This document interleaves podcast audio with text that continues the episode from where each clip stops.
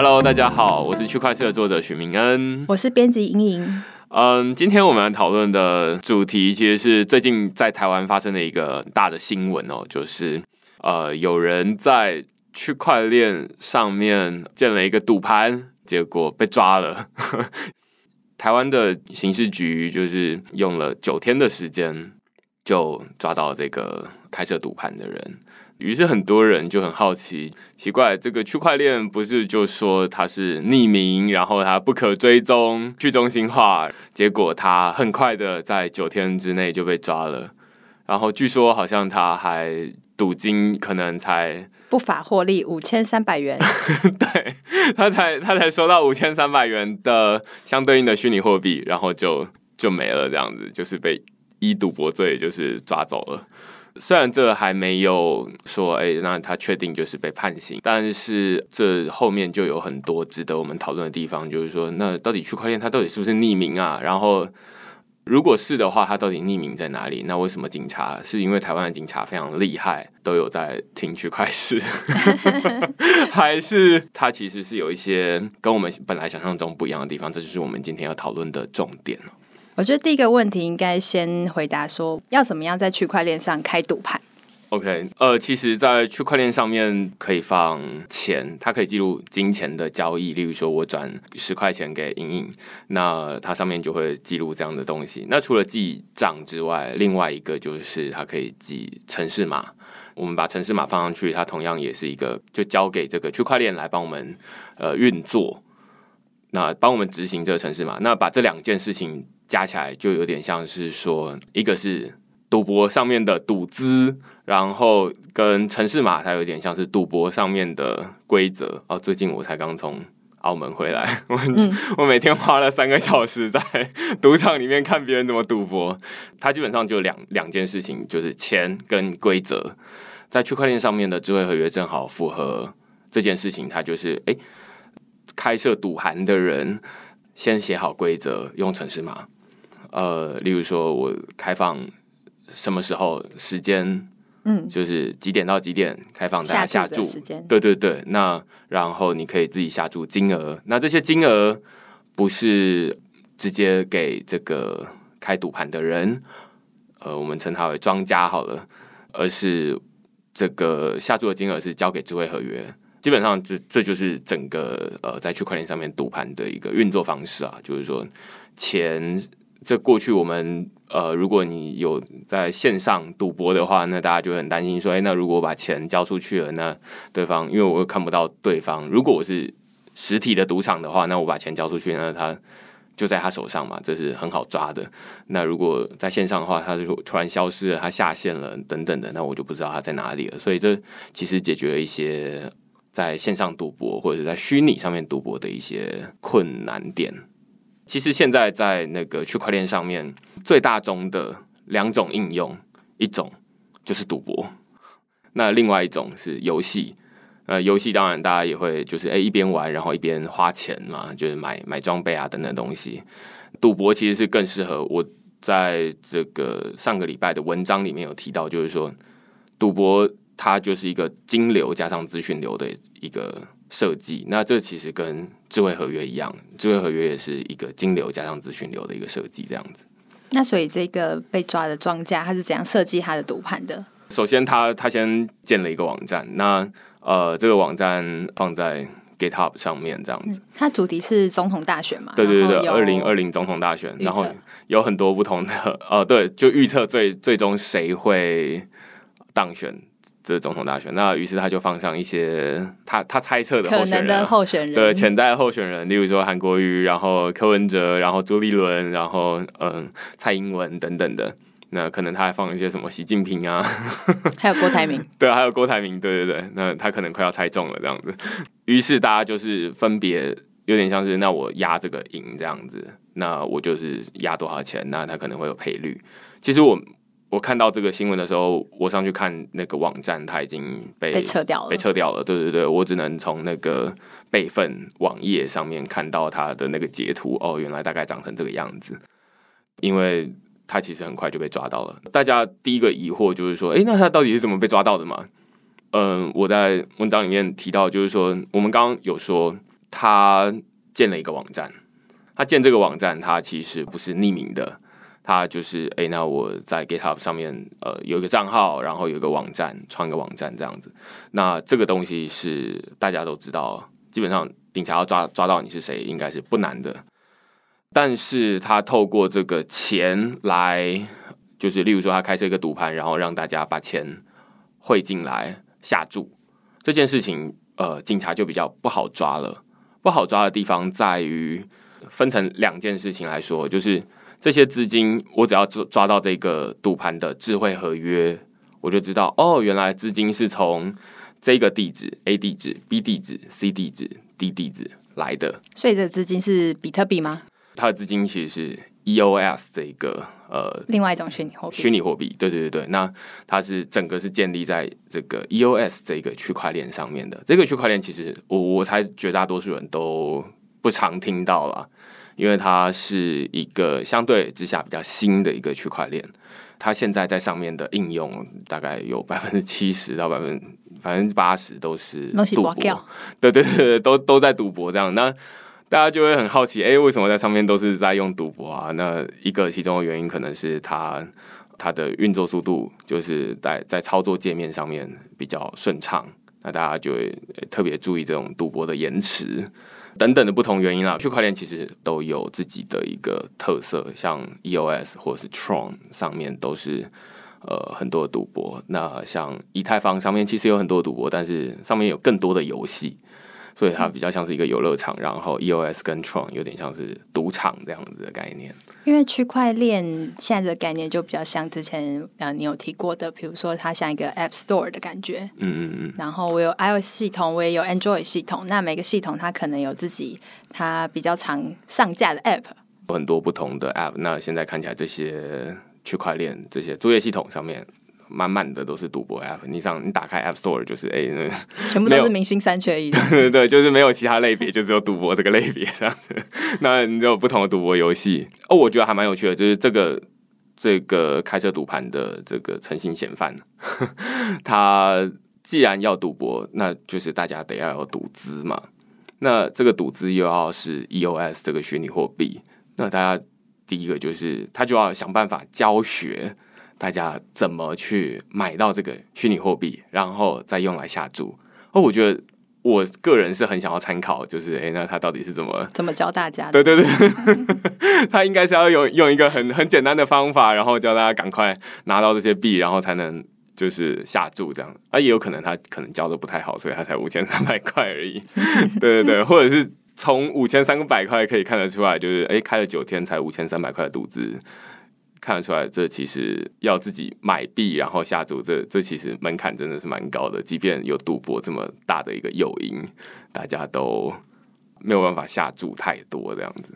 回来就是说，这个赌盘，警察可以知道说，哦，那总共有哪些人参与赌盘，也可以知道转账时候会有记录。对对对对，就是在区块链上面会有记录。我找到这个智慧合约之后，我其实可以在网络上就有一个可能是。EOS 的区块链浏览器，这其实有点像是一个浏览数位查账的概念呢。它有一个数位账本这样子，那我就可以就看说，哎，那这个这个智慧合约上面到底有多少人转了赌资进去？但是警察很难知道这些转账过去的地址到底背后代表的是谁，这个是匿名的地方。所以其实警察这次抓到的是。庄家对，那庄家因为他自己建建了一个网站，那这当然很好抓，这这跟区块链一点关系都没有。那但是警察如果要哎继续抓这些赌客的话，就要花比较大的功夫了，就有点像是哎我线上的 email 我没有，如果我没有说哎这个 email 代表我的话，其实呃大家很难知道这个 email 到底背后是谁在操作这样子。那 email 还有，例如说，如果是 Gmail 的话，警察可能还可以去 Google 那边查出来，那他当初是怎么登记这个注册这个 email 的。但是现在这些转账地址都没有一个中心的一个注册机构，警察无从找起，那他就很难抓到这些人到底是谁。这这大概就是这一次整个赌博的情况了。那大家就会说，哎，那其实大家才开始赫然的发现到说，哎，那原来区块链上面。有很多这种赌博的应用，然后而且哦，原来区块链是特别适合在这种金流跟资讯流串接在一起的这种这种应用上面，这样子。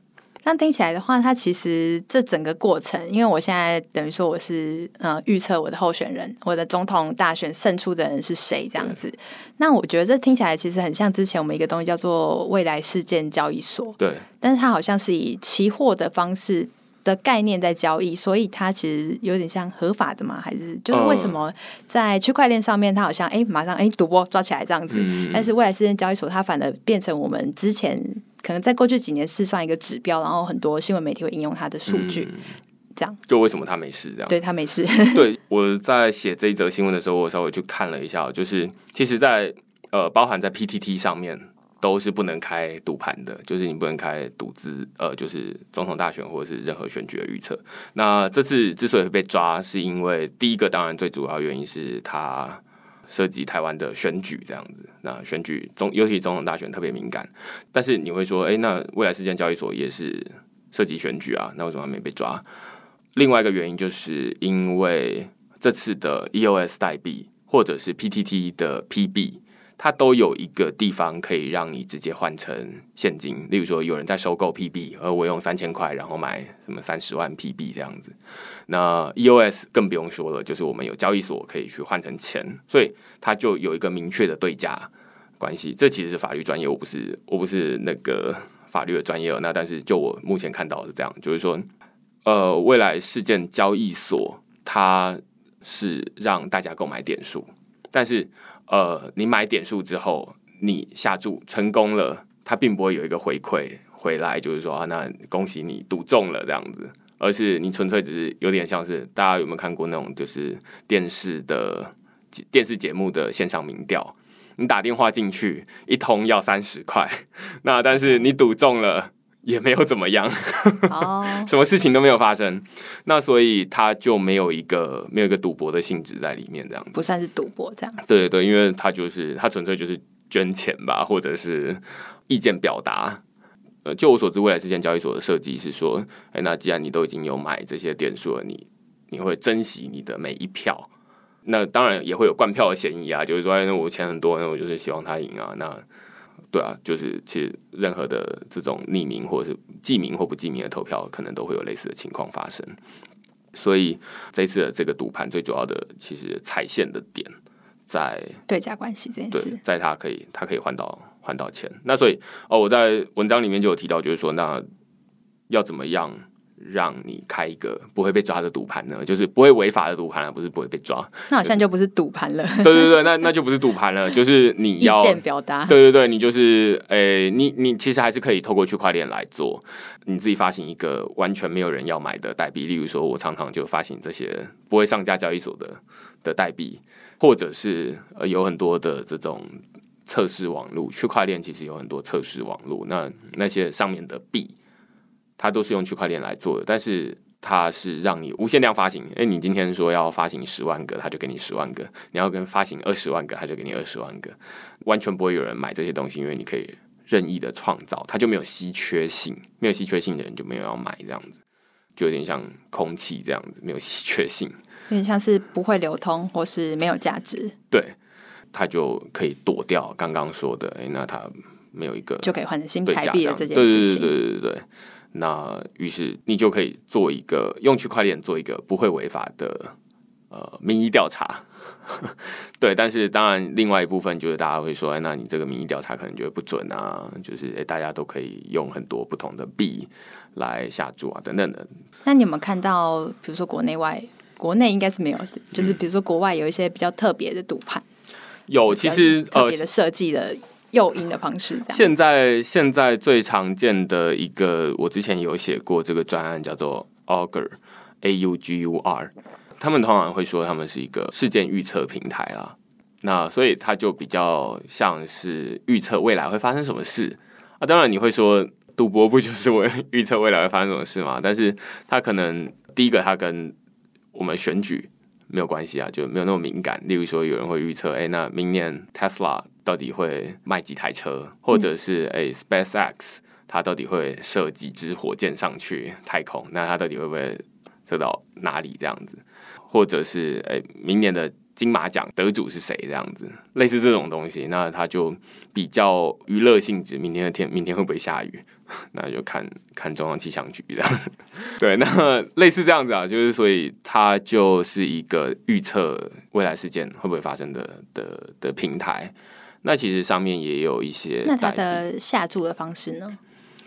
也还是不能说下注，对他，他其实就是投票的方式，就是说，那我我也是，首先我要先有一些平台这些币这样子，那它叫做 REP 代币这样子，那它这个代币，你就是同样的，你就是哎，那你猜这个东西会会发生还是不会发生这样子？